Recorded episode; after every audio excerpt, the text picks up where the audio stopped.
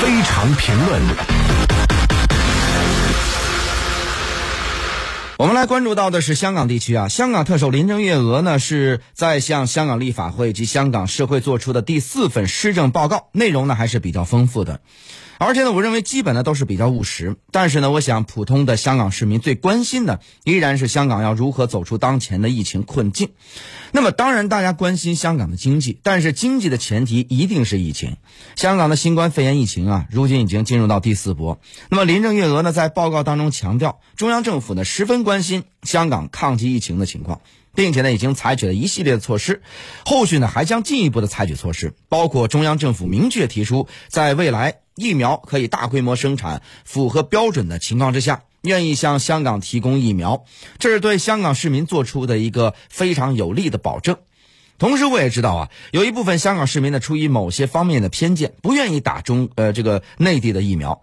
那其实无所谓。那么你个人，可以选择其他国家疫苗，这这个我觉得这个不是最重要的。但是你不能反对香港大部分就是愿意接种的民众去接种内地提供的疫苗。那么那，疫苗呢，目前看来是防控疫这个疫情的一个非常重要的一个方面啊，虽然可能不是唯一的重点。同时呢，在近期非常罕见的，香港各家持有不同立场的媒体呢，一致猛烈批评啊，香港特区政府不够不能够坚持强制检测。那么林郑呢，在这个这次的施政的报告当中啊，明确提出未来不排除这种可能性。如果要做到香港和内地之间的互认的健康码的话，那么很重要一点就是香港必须要能够控制住疫情，控制疫情呢就必须要强制检测。那么强制检测能够实现香港特区政府掌握相关的大数据，从而有力的控制疫情。那么今年只剩一个多月的时间了，那么我们可以看看在明年。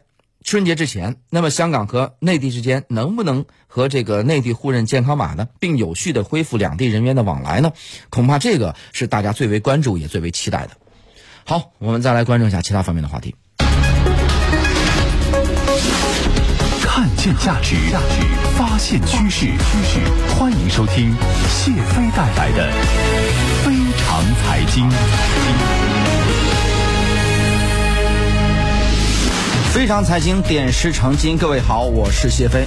中国十月份的宏观数据显示呢，经济维持恢复增长的势头，前期滞后的消费和服务业增速都迎头赶上，增长不平衡的状况呢也有所改善。相关话题呢，马上来请教一下花旗银行首席中国经济学家刘立刚先生。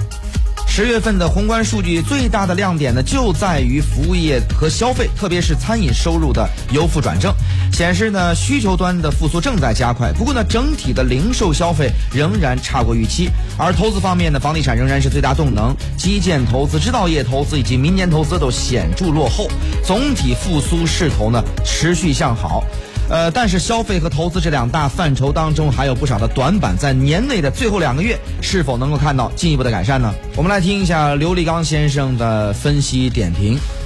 呃，我们认为消费在应该可以进一步的迎头赶上。呃，原因很简单，那就是在今年的呃呃财政刺激政策里面呢，其实有两万亿的从中央到这个县级财政的。呃，这样的一个财政刺激的呃资金，呃，可能到三季度末呃已经全部到位。那么，如果说地方政府用这样的一个资金来呃加大对对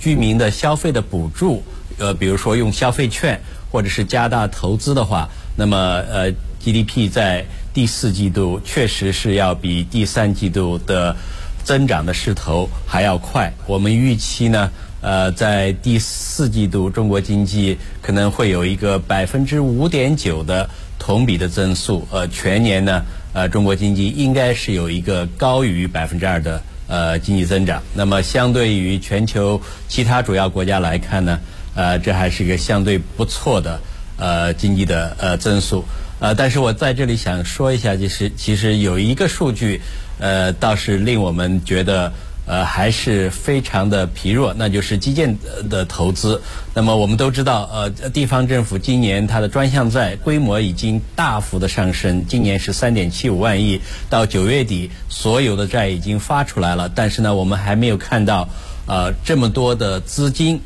转移到真正的基础设施的投入里面去。呃，所以说，我觉得在今后呢，呃，如果中国的基础设施呃继续发力的话，呃经济增长到到明年也会保持一个呃比较强的势头。了解更多的财经资讯，欢迎在私家车九九九的微信公众平台回复谢飞，扫码加入到谢飞的朋友圈，一起来深入交流。